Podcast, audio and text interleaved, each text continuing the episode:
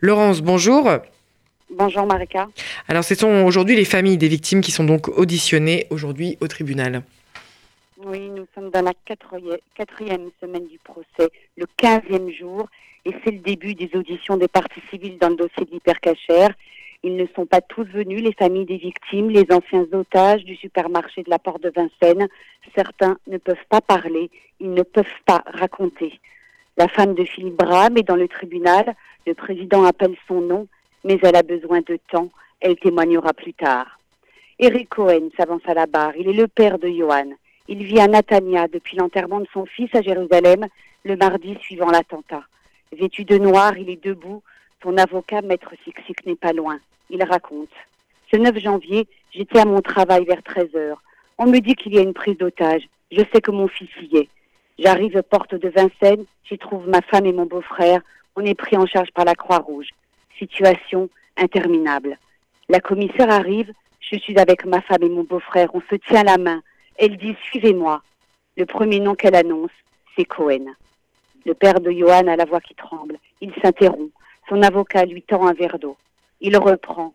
Il dit les pleurs, les hurlements le soir en famille. J'ai toujours voulu préserver ma femme et ma fille des détails de la mort de Johan. Elle pensait qu'il n'avait pas souffert, mais les émissions de télévision où on entend Johan appeler au secours, où il agonise. Ma fille maintenant, elle sait, elle m'a appelé en pleurant. Plus tard, Eric Cohen s'interroge à voix haute. Pourquoi cette haine, cette méchanceté gratuite Pourquoi cette haine du juif? Je n'arrive toujours pas à la cerner. Il évoque les accusés présents dans le box. Comment ils peuvent aider quelqu'un à enlever la vie des gens? Qu'est-ce qui se passe dans leur tête? Johan avait 20 ans. Yoav avait 21 ans. Ils allaient se marier. Ils nous ont privés de tout ça. Je voudrais qu'ils comprennent. Ils ont aidé une personne à tuer. Je ne sais pas comment ils vont réussir à vivre. Et puis Laurence, euh, un autre témoignage donc finalement euh, qui est arrivé, celui de l'épouse de Philippe Bram. Oui, c'est Valérie Bram qui s'avance euh, ensuite à la barre, chemisier blanc, jupe noire, longue silhouette aux cheveux raides et bruns. Elle est l'épouse de Philippe Bram, la deuxième victime de l'hypercachère. D'une petite voix, elle raconte minute par minute, cette journée du 9, du 9 janvier où tout a basculé. Quand j'ai appris pour la policière de Montrouge, les enfants étaient scolarisés à Montrouge. J'ai eu très peur, je ne voulais pas qu'ils y aillent. Mon mari m'a dit, non, tu mets les enfants à l'école, tout ira bien. Et j'ai bien fait de l'écouter, sinon mon fils aurait été avec lui ce jour-là dans l'hypercachère. Puis Valérie Braham, 39 ans, poursuit son récit. Vers 13h30, ma sœur m'appelle. Il y a une prise d'otage à l'hypercachère, à Vincennes. Philippe travaillait non loin. Il y avait ses habitudes. Je n'étais pas tranquille. Je l'ai appelé, mais il n'a pas répondu. J'ai eu très peur. Tout de suite, j'ai senti qu'il y avait quelque chose qui n'allait pas, que mon mari était là-bas. Valérie Bram se rend alors chez son beau-frère avec ses enfants. Impossible de rejoindre à la porte de Vincennes. Impossible d'avoir des informations. Alors, elle regarde la télévision qui retransmet en direct les images de la prise d'otage.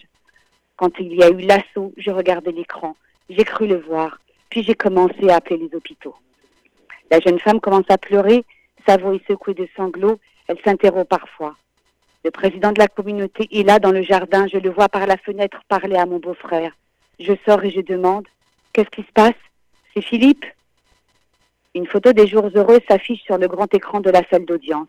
Philippe, Valérie et deux de leurs enfants, des bébés encore, cinq mois avant le drame. La tension est très lourde, presque insoutenable. La salle plonge dans un silence lourd, immense, secoué par les sanglots de Valérie. J'ai peur de l'oublier. J'ai peur que mes enfants l'oublient. C'est très lourd à porter, je suis fatiguée, mais il faut se lever, leur montrer qu'ils ont une maman forte. Je fais tout pour qu'ils sentent que je suis là. Cela fait six ans que je suis confinée. Et enfin, Laurence, c'est Zari Siboni, euh, la caissière de l'hypercachère, qui s'est avancée, dont le témoignage, je crois, est toujours en cours.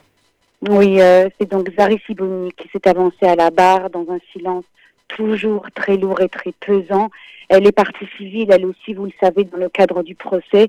La jeune caissière vit maintenant à Jérusalem. Elle a pris l'avion dans la nuit de dimanche à lundi pour être ici à Paris. Elle a été en contact direct avec le terroriste Koulibaly. Elle a aussi été son interlocutrice, rappelle le président. Je voudrais m'excuser auprès des familles de victimes, commence la jeune fille de 28 ans. J'espère que ce que je vais dire ne va pas aggraver leur souffrance. Je témoigne au nom des victimes qui sont parties ce jour-là, et elle cite les noms. Johan, Johan Cohen, Philippe Braham, François-Michel Sada et Yoav Attab. Au début, dit-elle, quand le terroriste est entré et a tiré sur Johan, j'étais incapable de bouger. Johan criait Au secours Le gérant veut l'aider, il ne peut pas. Il sort en courant. Je me cache sous ma caisse. Le terroriste, dont elle ne prononce pas le nom, demande alors son nom à un client. Puis il tire. Philippe Braham est mort. Il s'approche de moi, raconte Zari Siboni, qui pleure à son tour. Je vois ses armes, son gilet pare-balles. Il me dit T'es pas encore morte? Tu veux pas mourir? Et il a tiré. J'ai vu l'impact des balles au-dessus de ma tête. J'ai compris que j'allais mourir. Et elle cite Koulibaly. Vous êtes les deux choses que je déteste le plus au monde, juifs et français. Le témoignage de Zari Siboni, la jeune caissière de l'hypercachère, continue en ce moment devant la cour d'assises spéciale. Cet après-midi, ce seront les membres des familles Braham et Saada qui viendront à leur tour témoigner devant la cour d'assises. Au palais de justice de Paris, Laurence Goldman pour RCJ.